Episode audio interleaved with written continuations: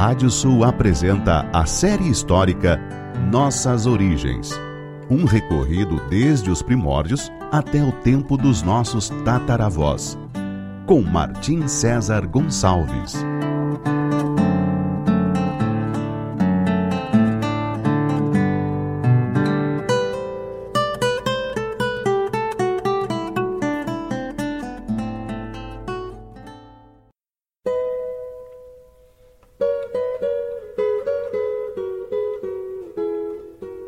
Série histórica Nossas Origens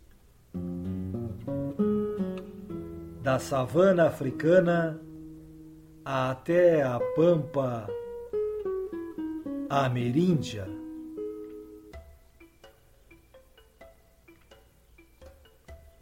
Capítulo de hoje: O começo da era das navegações portuguesas.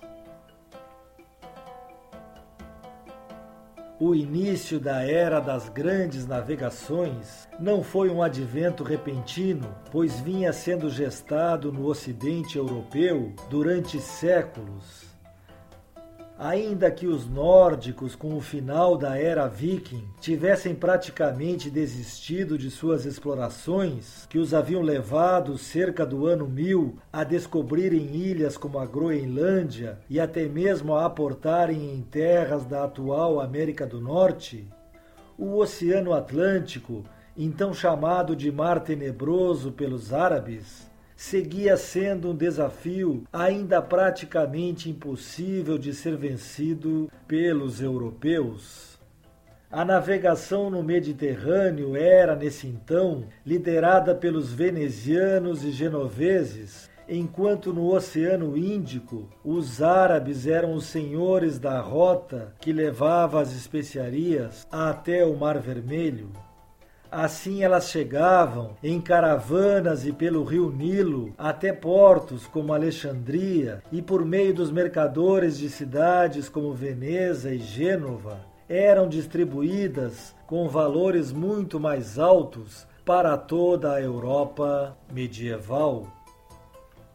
Lendas contavam de territórios e ilhas que existiriam no mar oceano, ou seja, no Atlântico, muito além das praias de Portugal e da Galícia. Ou seja, relatavam que o mundo não terminaria nos limites até então conhecidos pela Europa, naquele fim de terra, finisterra do tempo do Império Romano.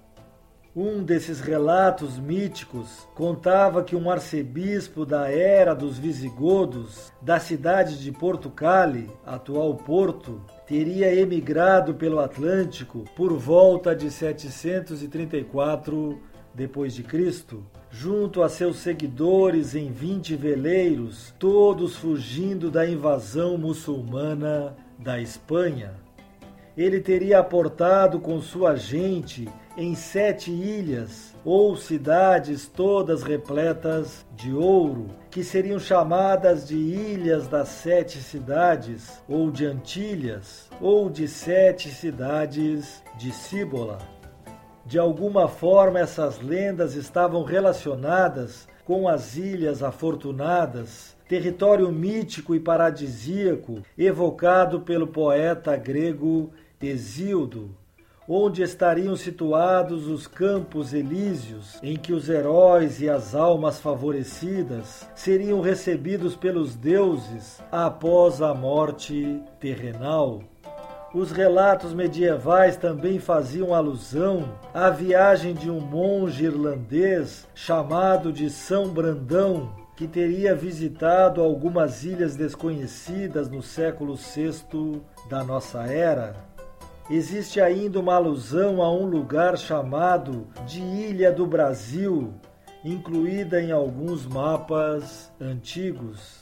Talvez essas histórias fossem resquícios dos remotos descobrimentos vikings que ainda resistiam oralmente pelos portos europeus, ou seriam apenas quimeras de avistamentos imaginários mas o certo é que eles levariam, séculos mais tarde, a navegantes e exploradores como o espanhol Álvar Nunes Cabeça de Vaca e Ponce de León, ou a líderes como Hernandárias, um dos primeiros comandantes do território do Rio da Prata, a buscarem o famoso Eldorado em terras americanas. Outras influências muito importantes para a chamada Era dos Descobrimentos advieram da literatura de viagem. Um dos livros fundamentais foi o do veneziano Marco Polo. Ele impressionaria até mesmo a Cristóvão Colombo e seria um de seus guias em sua chegada ao Novo Mundo. Em sua obra, O Livro das Maravilhas, Marco Polo relata sua viagem junto a seu pai e a seu tio, mercadores que chegaram entre os anos aproximadamente de 1270 e 1300 até a corte do neto do conquistador mongol Gengis Khan, chamado Kublai Khan, imperador de grande parte da Ásia Oriental, que incluía em seus domínios a imensa e exuberante China. Os relatos de Marco Polo, descrevendo os costumes e as riquezas do Oriente, caíram no solo fértil do imaginário europeu de então. Nos palácios, portos, tavernas da Europa, todos sabiam que no Oriente, além de Constantinopla, Alexandria e Jerusalém, havia um mar de onde vinham essas riquezas sem fim, na forma de especiarias, condimentos e até do refinado tecido da seda. Mas quase nenhum ocidental conseguia chegar até esse destino. Além da distância quase imensurável, havia muralha invisível, mas quase intransponível, dos territórios dominados por povos de religião muçulmana. Os árabes haviam perdido sua hegemonia para os turcos otomanos, que haviam emergido por volta de 1300 depois de Cristo, mas sendo estes também muçulmanos, eram considerados pelos cristãos europeus como seus grandes inimigos de fé. O outro livro se chamava As Viagens de Juan de Mandeville e era muito mais fantasioso, e talvez por isso mesmo foi capaz de alcançar ainda mais o gosto popular.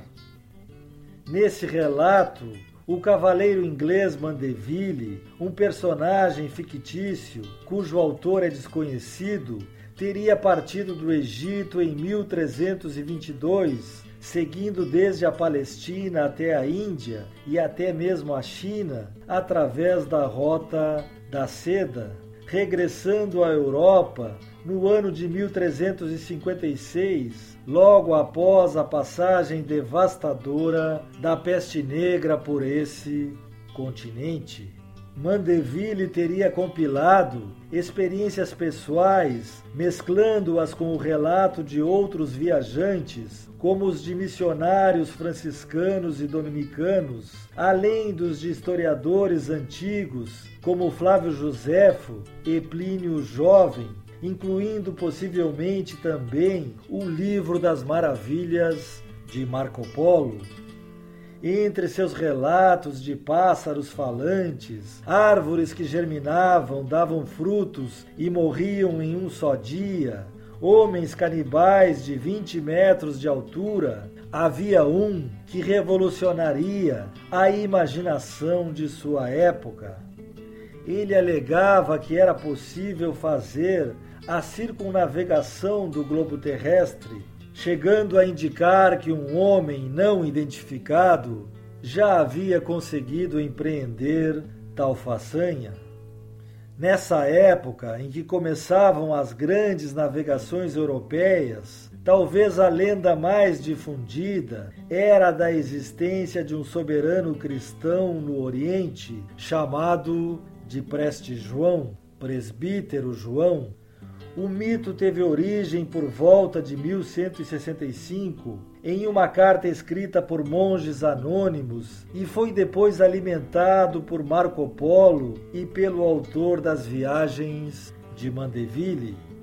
A procura desse lendário rei, além da busca das especiarias, seria um dos grandes motivos para que Portugal e logo sua rival e vizinha Espanha começassem a grande corrida marítima pelo Oceano Atlântico. Os portugueses, por sua posição geográfica em uma pequena faixa sobre a borda do Mar Tenebroso, ou Mar Oceano, como chamavam o Atlântico, e também por terem terminado sua reconquista territorial frente aos muçulmanos muito antes do que os espanhóis, lançaram-se ao mar em busca da descoberta da rota marítima até as fabulosas Índias. Assim começava a época do Império Lusitano, e nesse princípio, seu desafio era descobrir se realmente as lendárias Ilhas Afortunadas existiam. Logo descobririam também que em suas navegações o paraíso divino descrito pelo poeta grego Exildo, andaria lado a lado com o inferno terreno.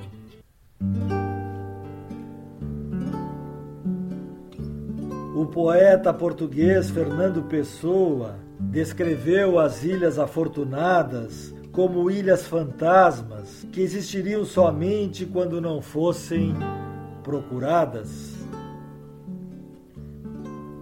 Que voz vem no som das ondas, que não é a voz do mar, é a voz de alguém que nos fala, mas que se escutarmos cala, por ter havido escutar.